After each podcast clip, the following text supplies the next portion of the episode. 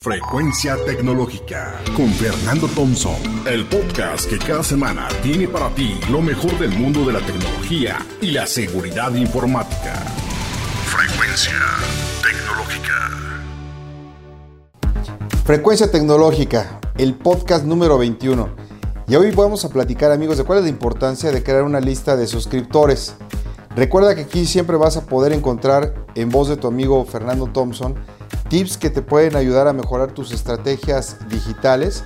Y la verdad es que, pues bueno, es cierto que un sinnúmero de negocios y empresas están ya basando sus estrategias de comunicación y de marketing digital en las redes sociales, o sea, ya lo están haciendo, pero esto tiene un lado negativo si lo quieren ver así, porque debido a la gran cantidad de publicaciones que hoy existen en todo el mundo digital, es bien difícil que tus seguidores vean todas las publicaciones que tú realizas. De hecho, platicamos la semana pasada que varios estudios indican que de manera orgánica el alcance que tú tienes de tus publicaciones es apenas del 3% de tus seguidores. Es muy triste esta cifra, pero es la realidad. Así que en ocasiones eh, de nada sirve que tengas tú miles y miles de seguidores, pues porque no te ven con todo lo que está saliendo. Entonces, usar las redes sociales sí está bien, pero lo que no está bien es que pongas todos los huevos en una sola canasta.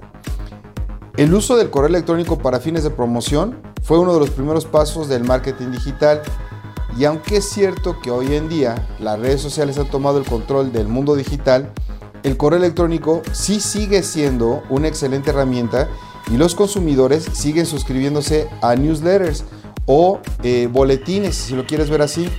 Entonces lo siguen abriendo y siguen mostrando cifras más eh, interesantes de conversión que muchas veces no va a estar poniendo un simple post. Eh, cuando tú pones un post dentro de lo que tiene que ver con el email, a diferencia de los otros, la verdad es que yo te diría, no está muerto el email marketing, ¿ok?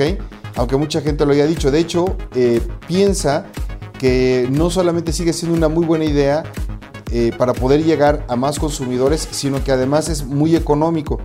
Y la verdad yo creo que podría estar viendo su mejor momento en estos días. Sin importar que tú utilices plataformas de redes sociales, tu estrategia digital sí debe incluir la creación de una lista de suscriptores. Me explico. Tú tienes que tener por lo menos el nombre, el correo electrónico y el número de teléfono o WhatsApp de tus posibles clientes. Ahora, ya cuando los tienes, pues cuáles son algunas de las ventajas de tener esa lista de suscriptores sobre que son tus seguidores ya en redes sociales. La primera es, tu lista de suscriptores sí te pertenece a ti. En realidad, las redes sociales, esas no te pertenecen. O sea, de un momento a otro, tu cuenta puede ser desaparecer o ser bloqueada, ¿no? O inclusive la red social que tú utilizas podría dejar de ser popular y de repente, pácata, les desaparece.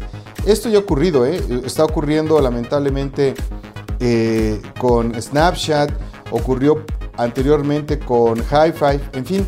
Entonces, por ejemplo, tus seguidores en Twitter no los puedes, por ejemplo, tú migrar a Instagram. O cosa totalmente diferente, por ejemplo, en el, en el email marketing, es de que, por ejemplo, tú puedes tener un servicio de correo electrónico y cuando quieras, no importa lo que tú quieras hacer, los puedes mover a otra. Y puedes dejar que sigan utilizando sus redes sociales. Aquí lo que tú buscas es que siempre puedas tú comunicarte con ellos. Por eso es mi insistencia, ¿ok? Lo mismo pasaría con su número telefónico. O sea, tú podrías contactarlos vía WhatsApp o inclusive hasta llamarlos por teléfono. Aunque muchas marcas tengan estrategias de, marketing en redes sociales, tú siempre puedes buscar conseguir eh, que tu correo electrónico o tu número telefónico sea una herramienta que te sirva para hacer promociones, ¿ok? La siguiente es comunicación personalizada. Tú puedes usar la personalización con cualquier herramienta con la que administras el envío de correos masivos.